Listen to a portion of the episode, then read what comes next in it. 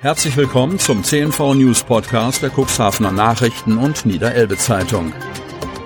In einer täglichen Zusammenfassung erhalten Sie von Montag bis Samstag die wichtigsten Nachrichten in einem kompakten Format von sechs bis acht Minuten Länge.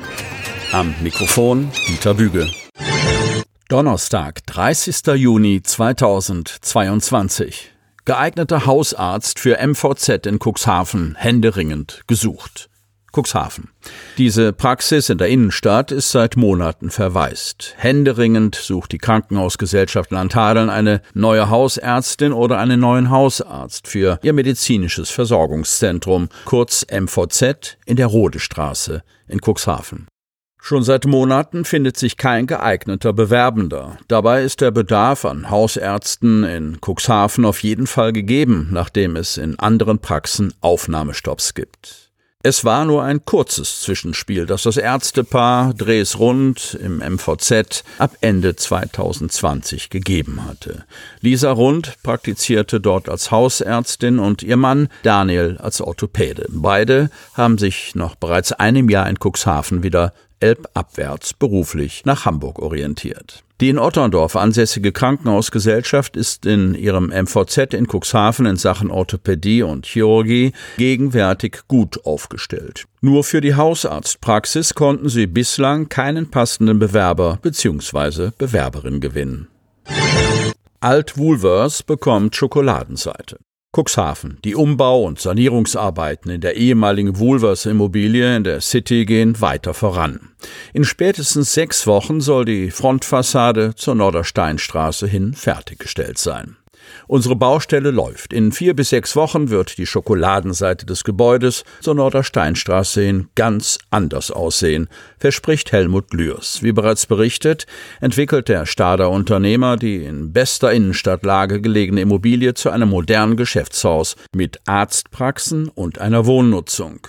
Im Erdgeschoss sind drei Ladenlokale entstanden. Im ersten und zweiten Obergeschoss des ehemaligen Kaufhauses Woolworths werden Fachärzte ihre Praxen eröffnen. Ich rechne damit, dass die ersten Ärzte ihre Praxen zum Ende des ersten Quartals 2023 eröffnen werden, sagt Helmut Lührs.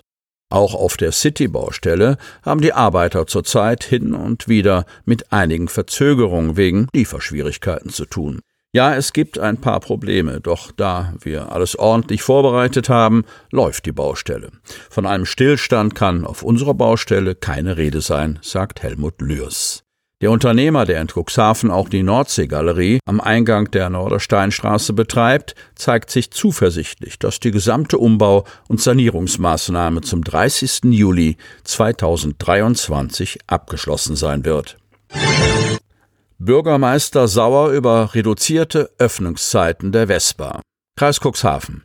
Das klassische Schaltergeschäft in den Banken wird offensichtlich immer mehr zur Ausnahme. Darauf reagiert nun die Weser-Elbe-Sparkasse kurz Vespa und reduziert die Öffnungszeiten ihrer Filialen zum 1. Juli deutlich. Betroffen sind auch Zweigstellen in Hadeln. Der Unmut in den Gemeinden ist groß. Die Bankkunden kommen seltener in die Filialen. Viele Institute schließen deshalb Zweigstellen oder reduzieren Öffnungszeiten.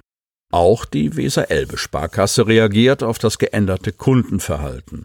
Ab 11. Juli wird nur noch jede zweite Filiale der Vespa mit Servicepersonal besetzt sein, um Kunden bei täglichen Geldgeschäften zu helfen. Damit die Einschränkungen gleichmäßig aufs Filialnetz verteilt werden, gibt es eine sogenannte Tandemlösung. Je zwei Filialen wechseln sich ab. Während die eine besetzt ist, bleibt der Schalterraum der anderen geschlossen. Die Präsenzzeiten werden damit ausgedünnt, aber verteilt auf alle Filialen. Mit dem Tandem-Modell haben wir eine Lösung gefunden, trotz der schwierigen Rahmenbedingungen und des veränderten Kundenverhaltens in der Fläche präsent zu bleiben, sagt Vespa-Chef Peter Klett. Ein Blick auf die neuen Öffnungszeiten der Tandempaare zeigt allerdings, dass einige Filialen von der Reduzierung mehr betroffen sind als andere. Beispiel Kadenberge. Die Vespa-Filiale am Marktplatz ist aktuell an fünf Tagen in der Woche geöffnet. Ab dem 11. Juli wird die Geschäftsstelle ihre Türen nur noch an zwei Tagen aufschließen, nämlich am Dienstag und am Freitag. Der Tandempartner Otterndorf kommt glimpflicher davon. Dort gibt es nur leichte Einschränkungen bei den Öffnungszeiten. So fällt etwa der Dienstagnachmittag weg. Für Kadenberges Bürgermeister Wolfgang Hess ist die Dezimierung der Öffnungszeiten im aufstrebenden Ort Kadenberge mehr als ein Ärgernis. Die Menschen, vor allem die Älteren, würden sich abhängig fühlen. Nun stelle man sich einmal vor, auch der Einzelhandel würde so arbeiten. Montag und Dienstag Fleisch in Kadenberge, Mittwoch und Donnerstag in Otterndorf, kritisiert Hess. Klaus Johansen, Bürgermeister der Stadt Otterndorf, zeigt durchaus Verständnis für die Entscheidung der Vespa. Das Kundenverhalten hat sich in den vergangenen Jahren deutlich verändert. Die Mehrheit der Kunden macht ihre Bankgeschäfte online und sucht die Filialen selten bis gar nicht auf, erklärt er. Auch Manfred Knust, Lamstedts Bürgermeister, ist sauer. In seinem Ort werden die Vespa-Öffnungszeiten von fünf auf einen Wochentag, Dienstag, gekürzt. Begeisterungssprünge mache ich nicht gerade, sagt Knus. Zwar sei er froh, dass die Filiale nicht komplett geschlossen werde, aber weniger Präsenz vor Ort ist immer schlecht. Umgestaltungsprojekt am Bahnhof Hemmoor. Hechthausen. Der Bahnhof ist eine der wichtigsten Visitenkarten eines Ortes. Davon ist der Hechthausener Gemeindedirektor Jan Tiedemann überzeugt. Und diese Visitenkarte soll jetzt ein neues Styling erhalten. Knapp eine Million Euro sind für die Neu- und Umgestaltung des Bahnhofsumfeldes in Hechthausen geplant und sollen beantragt werden. Ein weiteres und bislang größtes Projekt aus dem Förderprogramm der Dorfregion Burweg-Hechthausen.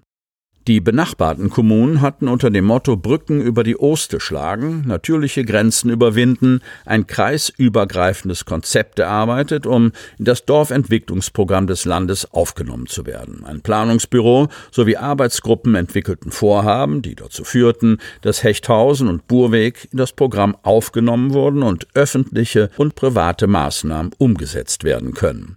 Eines der umfangreichsten Projekte ist die Neugestaltung des Umfeldes des Bahnhofs. Bahnhofes. Das beauftragte Planungsbüro Pro Plan hat unterschiedliche Maßnahmen vorgeschlagen. Von barrierefreien Zugängen über doppelstöckige Fahrradständer bis hin zu überdachten Wartezonen, WLAN-Verbindung, einer kombinierten Auto- und Carsharing-Nutzung sowie Lademöglichkeiten für die Elektromobilität.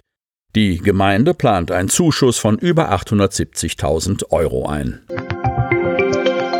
Sie hörten den Podcast der CNV Medien. Redaktionsleitung Ulrich Rode und Christoph Käfer. Produktion Win Marketing, Agentur für Text- und Audioproduktion.